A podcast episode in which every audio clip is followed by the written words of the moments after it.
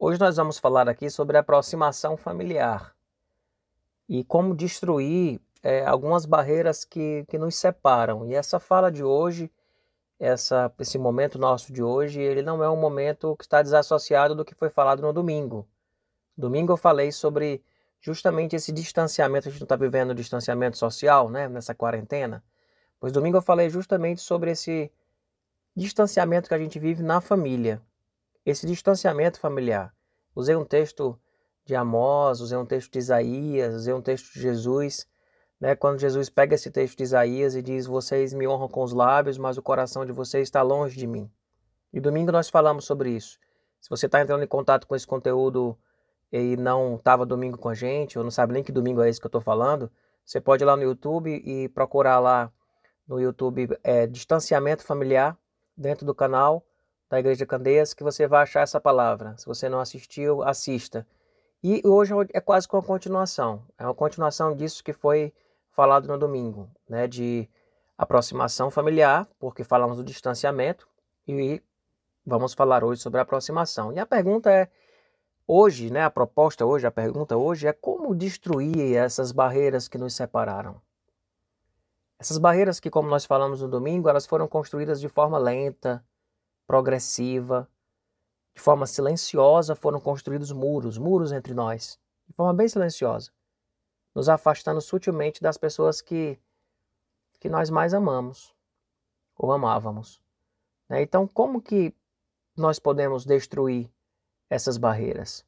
Como que nós podemos destruir as barreiras que de forma tão sutil foram edificadas, foram colocadas e acabaram nos separando, separando a gente, você dos seus filhos, separando você do seu esposo, você da sua esposa, a você da, da, das da sua família de uma forma geral, mas hoje eu queria falar dessa família, os princípios que eu vou trabalhar, que a gente vai trabalhar aqui, ele serve para todas as nossas relações familiares.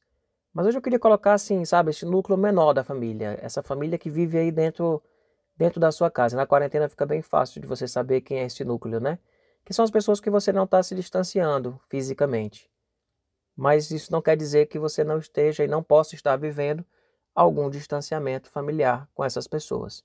E por isso a gente vai aqui hoje é, é, como que a gente pode destruir essas barreiras. Mas para a gente saber como destruir as barreiras, a gente precisa pensar um pouco sobre como que essas barreiras foram construídas.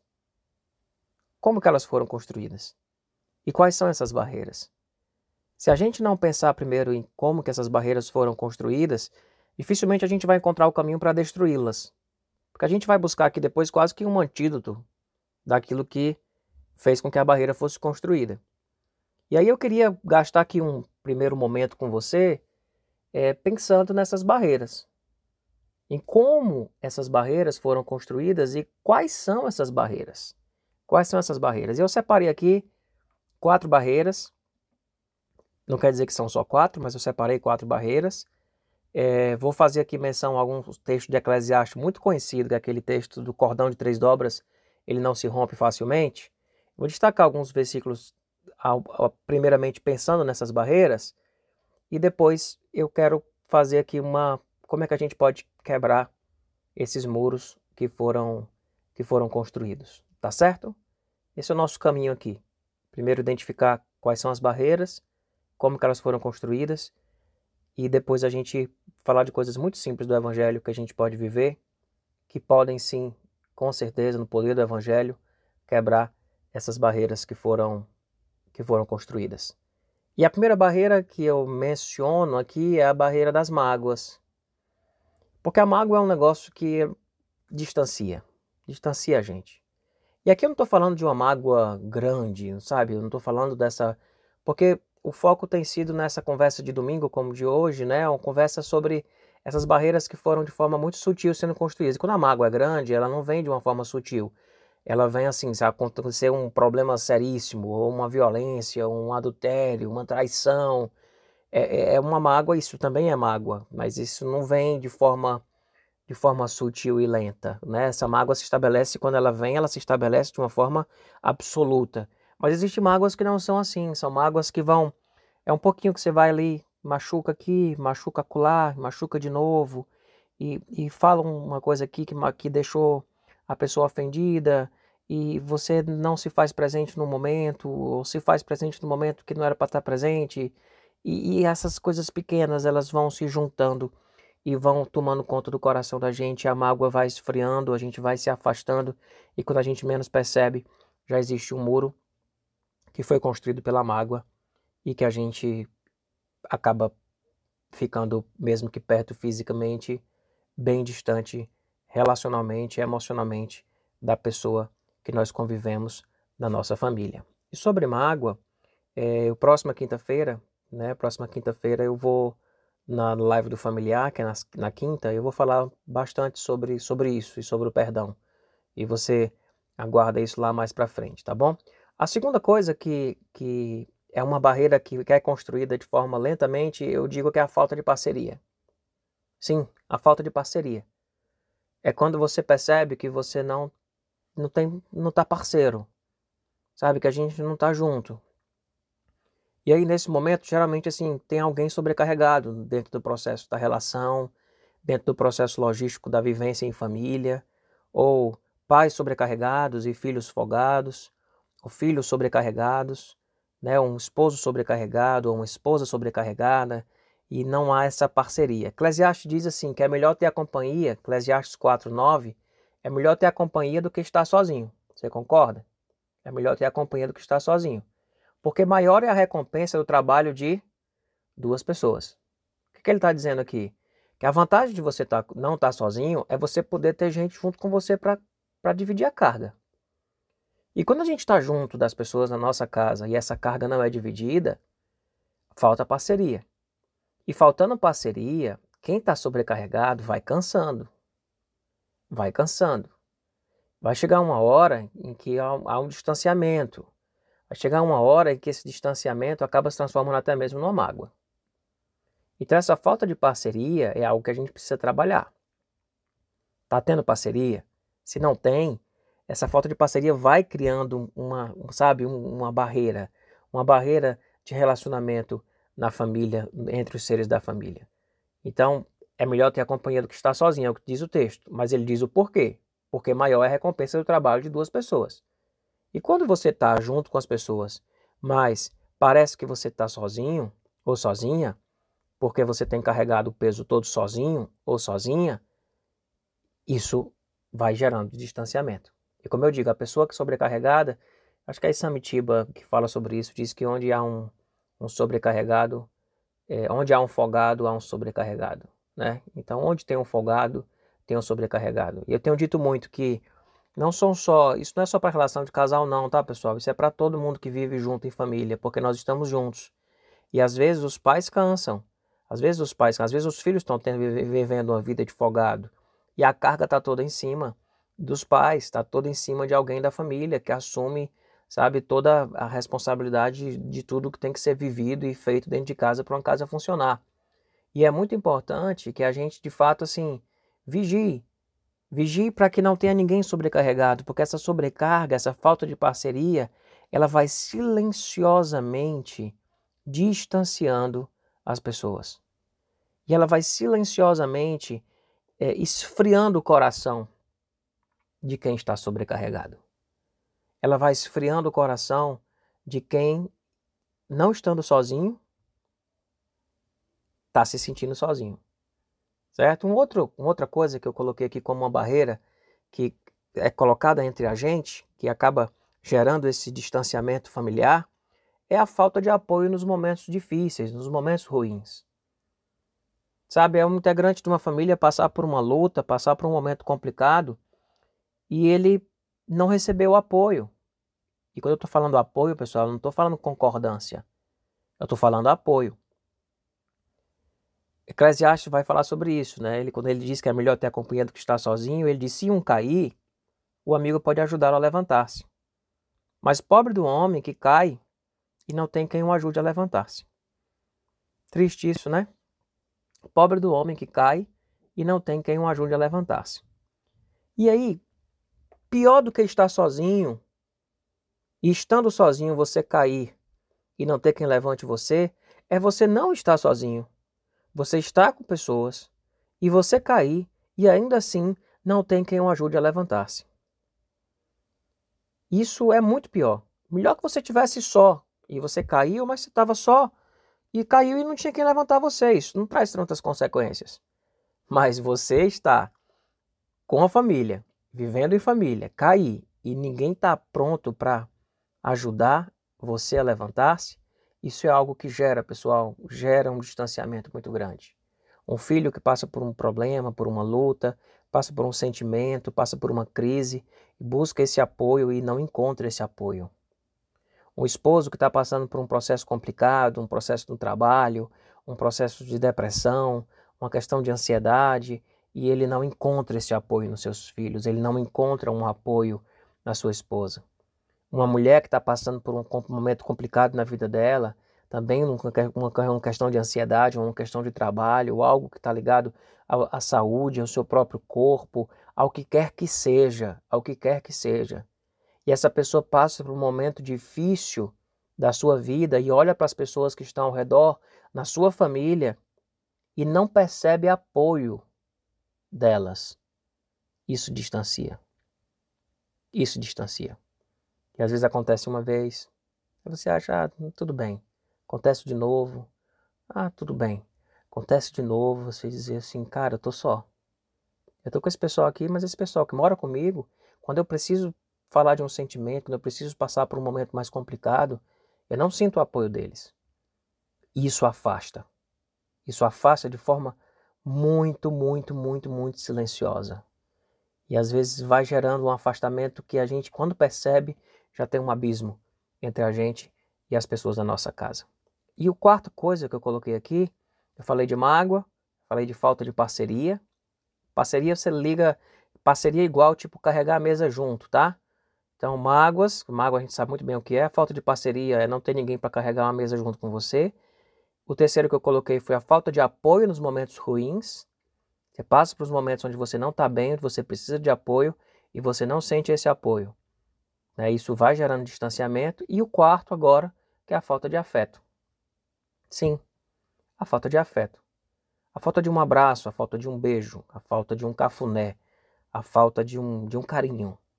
Eclesiastes 4.11 diz que se os dois dormirem juntos, vão manter-se aquecidos. Como, porém, manter-se aquecido sozinho? E eu gosto desse texto que fazer uma, um pensamento sobre esse manter-se aquecido como um aquecimento que não é apenas o aquecimento do nosso corpo, é o nosso aquecimento emocional. Você se sentir aquecido, sabe, emocionalmente, afetivamente. Porque nós vivemos num mundo muito frio, sabe? E a gente tem alguém do nosso lado onde a gente tem ali o papel, sabe, de se aquecer. De se aquecer para manter-se, não manter-se frio neste mundo já tão frio. Então, quando a gente está vivendo em família, mas não se aquece afetivamente, não se aquece emocionalmente, isso vai distanciando. Pais que param de, de beijar, de abraçar os seus filhos, porque pais, que digo pais homens, né? Os pais, os pais, porque pais às vezes parece pai e mãe, os pais.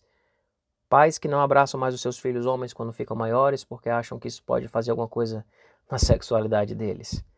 Pais que não abraçam mais suas filhas quando elas ficam grandes, porque acham que ela já é uma mulher e não cai bem para ele continuar abraçando e e levando afeto.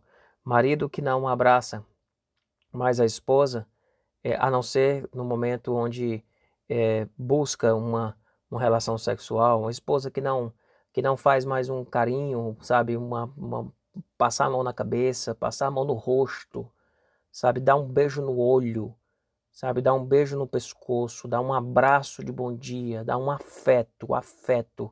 Quando esse afeto se perde, e, e interessante ter colocado isso nessa ordem, porque parece que vai lá, né? A falta de parceria, as mágoas, a falta de apoio nos momentos ruins, e esse afeto vai se prejudicando como consequência às vezes. E quando chega na falta de afeto, já está assim com o distanciamento já lacrado, né? A falta de afeto, ele lacra, ele lacra esse distanciamento que já estava estabelecido, ele torna esse distanciamento tão tão forte, né? Então assim, é lacra, lacra mesmo. A falta do afeto vem lacrar essa realidade de distanciamento. E às vezes nós paramos de fazer isso. Paramos de fazer isso. De, de termos afeto. De, nós somos seres afetuosos. O ser humano é um bicho, sabe, que sem afeto ele não funciona bem. Nós perdemos até mesmo nossa capacidade de raciocínio. Nós atrofiamos coisas no nosso, nosso organismo pela falta de afeto. A falta de afeto adoece. E quando nós não recebemos o afeto daqueles que nós deveríamos receber o afeto, isso gera um distanciamento.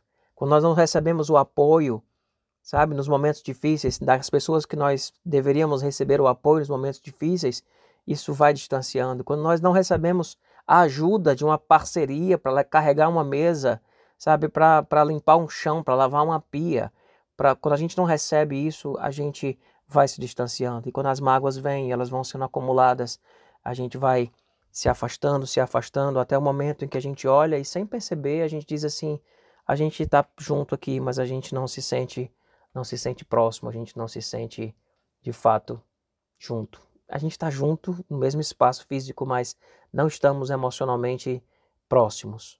E é isso que nós precisamos vencer. E uma vez, meus irmãos, que esse muro é levantado, sabe o que acontece? Nós procuramos outros caminhos. E sabe quais são esses caminhos? O muro levantou, sabe? A gente até a gente falei sobre isso naquele dia com a Cris na live, é, falando sobre os diálogos do demônio, naquele livro Abraço-me Apertado, que quando esse muro se levanta, a gente vai primeiro vai acusar, apontar o dedo para o outro, depois a gente vai reclamar, fazer os nossos protestos, geralmente numa linguagem que não gera muito fruto dessa reclamação, e por último a gente vai para um caminho da indiferença, o caminho da indiferença é quando a gente diz assim: tô fazendo falta não. Não tá fazendo falta não, não espero mais. Eu não tenho mais a expectativa de receber afeto. Eu não tenho mais a expectativa de, de receber ajuda quando eu não estou legal. Eu não tenho mais a expectativa de, de, de, dividir tarefas, sabe? De uma forma que a gente consiga carregar uma mesa junto. Eu não tenho mais expectativa de, de não ser ferido. Eu, eu, eu sei que vai me ferir amanhã, depois da manhã, depois da manhã. A gente fica indiferente. E essa indiferença é terrível. Quando a gente pega uns fi os filhos em relação aos pais, ficam indiferentes, estão desistindo já do afeto do pai, da proximidade. Essa relação fica muito difícil de ser restabelecida. É melhor quando o filho chega reclamando, quando ele chega brigando, quando ele chega com raiva, quando ele chega gritando, quando ele para de gritar, e ele simplesmente aceita que esse distanciamento existe, que essa falta de apoio é, é, fato e não, não há o que, o que fazer em relação a ela. Quando um casal chega para um set terapêutico, ele chega num, num acompanhamento pastoral é, brigando e um acusando o outro e reclamando, é mais fácil de restaurar essa, esse casamento do que quando os dois chegam nesse momento numa indiferença profunda. Indiferente, apático, indiferente. É muito mais complicado, é muito mais difícil. E aí, assim, já identificamos os muros, Mágoa, falta de parceria, falta de apoio nos momentos ruins, falta de afeto.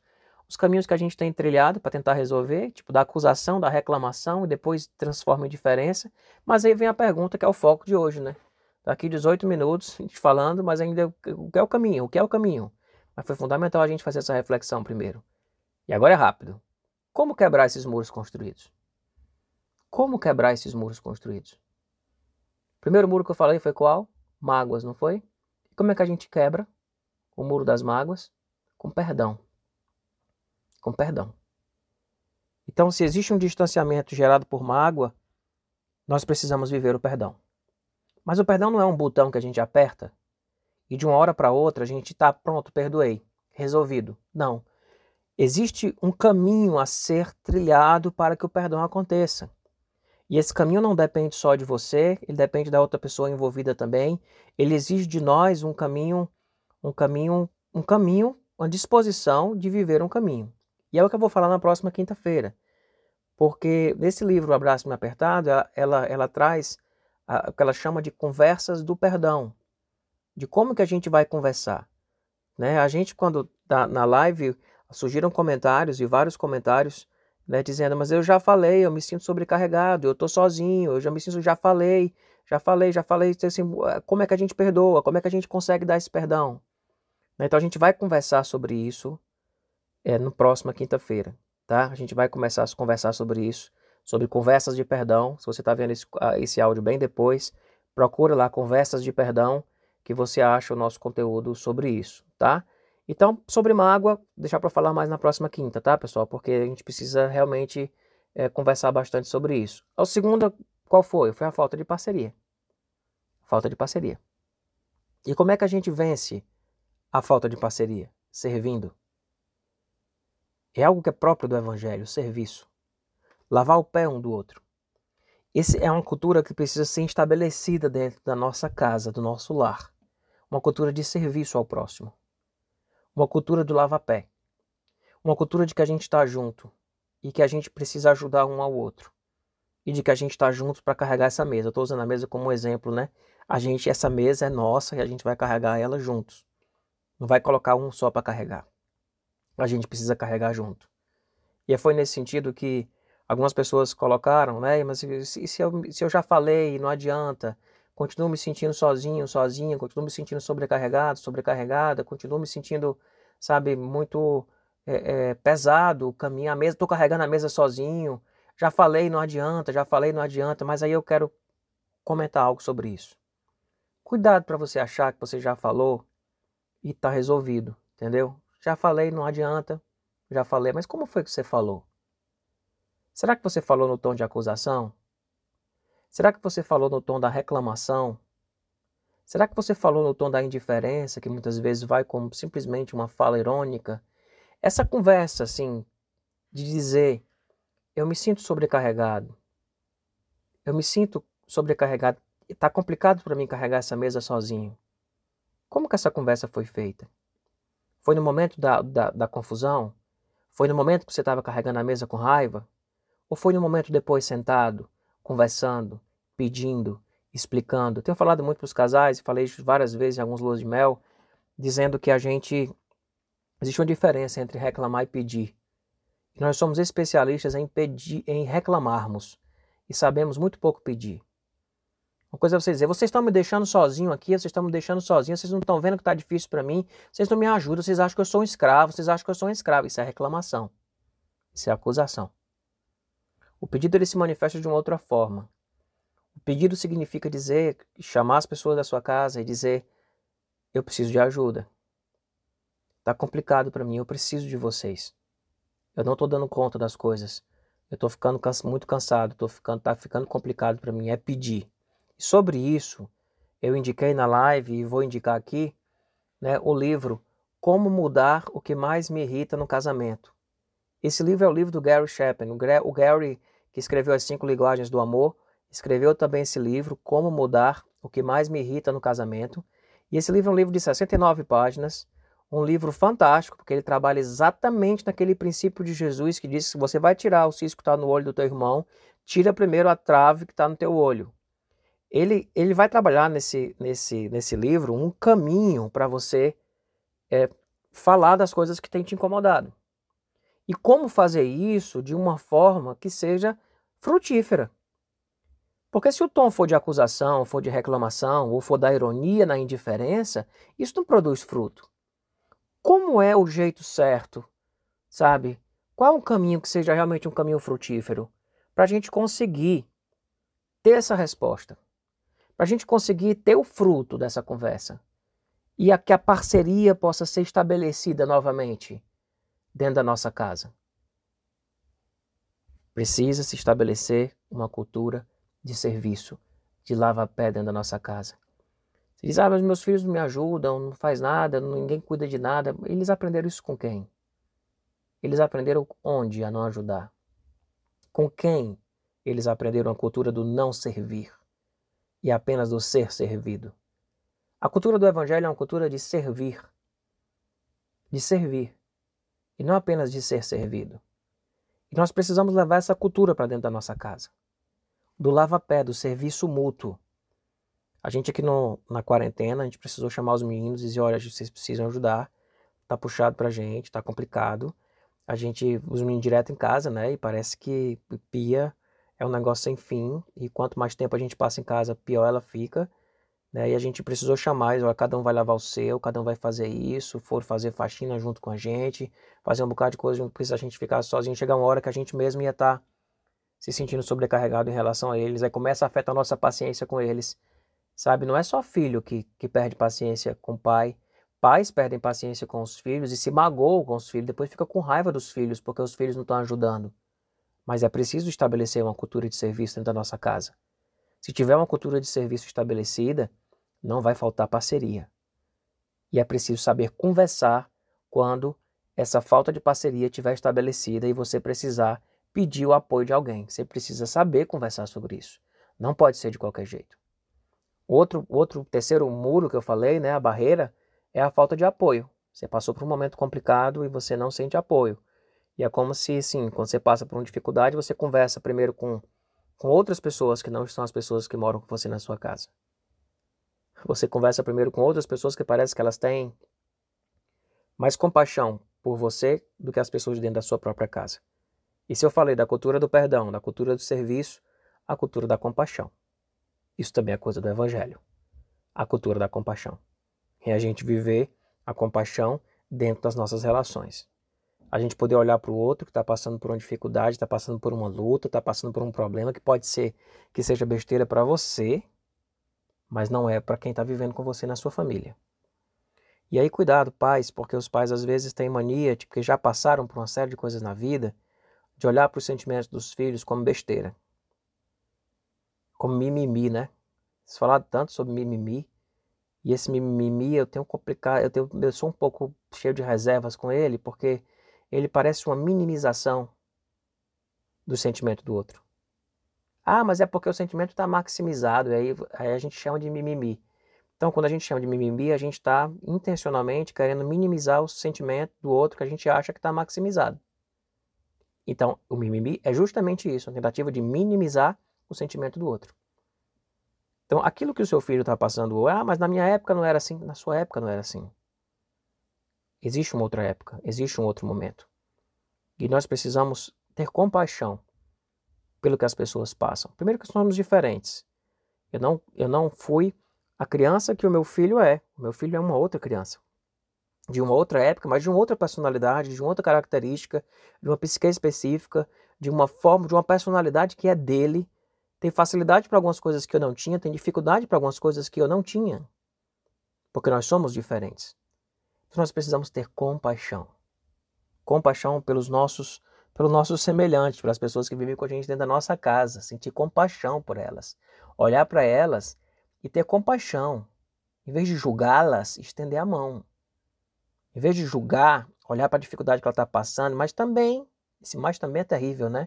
Mas também você Vê o que a pessoa está passando. Estende a mão primeiro. Oferece a graça. Depois você fala sobre a verdade. Mas oferece a graça primeiro. Depois você fala da verdade. Então, como é importante, sabe, pessoal, a gente viver esse apoio mútuo, mútuo, esse apoio mútuo, cuidar uns dos outros. Romanos 12, 9, 21, e esse texto eu coloquei no, no PDF que eu enviei no grupo, ele diz: dediquem-se uns aos outros com amor fraternal. Dediquem-se uns aos outros. Dedique-se. Olhe para o outro, sabe? Sofre com o outro. Chora com quem chora. A Bíblia não diz minimiza o choro de quem chora. A Bíblia diz chora com quem chora. Então, se tem alguém na sua casa passando por uma luta, cuidado para você não vir com o seu pragmatismo, ou não vir com a sua experiência pessoal, e como a, a, a próprio nome diz, a sua experiência pessoal. Então, ela é para você ela não serve para o outro. O outro pode estar tendo uma dificuldade que você não teve. E aí? Você vai ler o outro, julgar o outro a partir da sua experiência? Então, dê o apoio. Dê o apoio. A família precisa ser um lugar macio para a gente cair. E o quarto e último, né, que eu falei, foi a falta de afeto. Falta de afeto mesmo, né, o quanto isso distancia. E a resposta que a gente tem para isso, para quebrar, é beijo. É beijo sabe? É beijo. Você não está podendo abraçar fora de casa, aproveita e abraça muito dentro de casa. Beija muito dentro de casa. Faz carinho dentro de casa, faz cafuné dentro de casa. 1 Tessalonicenses 5, 26 diz: Saúdem todos os irmãos com beijo santo. O que é esse beijo santo? Hein? Esse beijo que é de afeto, que é de carinho. Esse beijo que diz eu te amo, sabe? Essa passada de mão na cabeça, esse cafuné, esse abraço no meio do, da casa, no corredor, Sabe? Esse afeto que a gente não pode perder, a gente precisa resgatar ele. Porque o afeto, um beijo, ele destrói muita frieza. Como diz no texto de Eclesiastes, né? Se dormirem juntos, vão manter-se aquecidos. Como, porém, manter-se aquecidos sozinho? Então, o beijo aquece, aquece a alma. O beijo aquece a, a, no, nossos, a, ajuda a gente até a enfrentar os nossos, os nossos problemas. Já tem estudos feitos sobre isso, né? Que o beijo, o abraço, ele libera, ele, ele, ele ajuda a gente a funcionar bem, ele tira, sabe, elimina, elimina cortisol, ele dá pra gente condição de, sabe, ter coisas boas sendo geradas dentro da gente, num simples beijo, num simples abraço, num simples afeto. Então faça isso. E queria passar para vocês uma leitura de Romanos 12, de 9 a 21, que fala sobre o amor de uma forma bem prática, bem prática. Você lesse depois. Diz, nunca vos falte o zelo, sejam fervorosos no espírito, sirvam, dediquem-se uns aos outros, né, e sejam, o amor deve ser sincero, então comunica esse amor no abraço, no beijo, faz isso. E que esse distanciamento que foi construído, que ele possa nesse momento agora a gente possa destruir essas barreiras. E eu quero dizer algo para você para encerrar. Esse distanciamento ele não foi construído de um dia para o outro. O distanciamento ele não foi construído de um dia para o outro. Muitas coisas aconteceram para que esse distanciamento fosse estabelecido dentro da sua casa. Então saiba que essa aproximação ela também não vai ser de um dia para o outro. E que existe muito perdão a ser dado, existe muito serviço a ser feito, Existem muitas conversas a serem feitas, existe muita misericórdia e compaixão a ser experimentada, existe muito beijo a ser dado para que nós possamos viver essa aproximação. Então tenha paciência. Não desista na primeira vez que você, ah, eu servi, eu fiz isso e não, e não adiantou nada. Eu tô fazendo. Não, faz, faz, faz de novo, serve de novo, serve de novo, serve de novo. Perdoa quantas vezes for preciso. E tem, aprende a fazer conversas de perdão. Aprende a fazer conversas para poder pedir parceria. Aprende, sabe, a colocar o seu que você está, avisar para o outro que você está precisando de apoio e pedir ajuda quando você tiver. E avisa também e fala: estou sentindo falta de você, quero o seu beijo, quero o seu abraço, estou sentindo falta de carinho, vamos fazer algo junto. Sabe, como família, um pai com filho, uma filha com a mãe, uma filha com o pai, os irmãos, juntos, o casal, nós possamos fazer algo juntos, que esses juntos sejam juntos que aproxime a gente. Então, se você tem um distanciamento estabelecido, tenha paciência nesse processo e vá se abraçando com essas coisas do perdão, do serviço, da compaixão e do beijo, que devagarzinho vocês vão estar próximos novamente. E talvez a proximidade de vocês depois desse processo ela seja maior do que a proximidade que vocês tinham antes do distanciamento estabelecido. Deus abençoe cada família, cada lar, e que nesse tempo de quarentena, meu povo, seja um tempo de aproximação familiar. Que Deus abençoe grandemente.